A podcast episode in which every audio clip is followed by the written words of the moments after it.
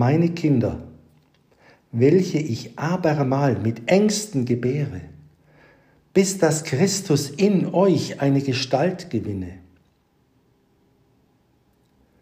Wisset ihr nicht, dass unsere Leiber Glieder Christi sind? Dass euer Leib ein Tempel des Heiligen Geistes ist, der in euch ist? Darum so preiset Gott an eurem Leibe und Geiste, welche sind Gottes. Zum Andachtstext. Wozu wäre der Heilige Geist in den Herzen der Christen, wenn er nicht Christum in ihnen zeugte und einwies? Der Heilige Geist hat kein ander Amt und Geschäft bei den Menschen, als den neuen Menschen, Jesum Christum, in allem wiederherzustellen, das in uns allen das Ebenbild Gottes, welches Christus ist, wieder erneuert und verherrlicht werde.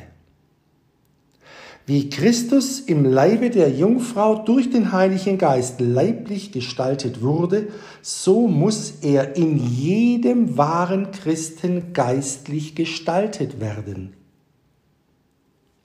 Das war auch der Sinn der Apostel. Darauf gingen sie aus.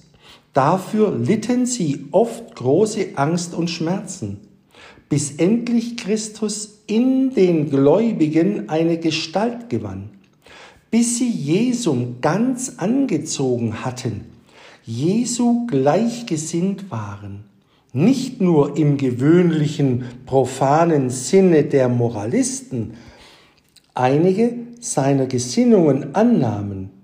Nein, nein, Christi Sinn und Geist, Christi Leben und Wesen, Natur und Eigenschaften nicht durch menschliche eigene Kraft und Kunst, sondern wiedergeboren, von oben durch den Heiligen Geist gezeugt, so dass nicht mehr sie lebten, sondern Christus in ihnen. Das ist wahre innere Weihnacht. Das heißt die Geburt Christi feiern. Wer also das neugeborene Kind in seinem Herzen findet und anbietet, der ist Christi teilhaftig geworden. Der kann sich der Geburt Christi freuen. Die übrigen wissen nicht, was sie tun.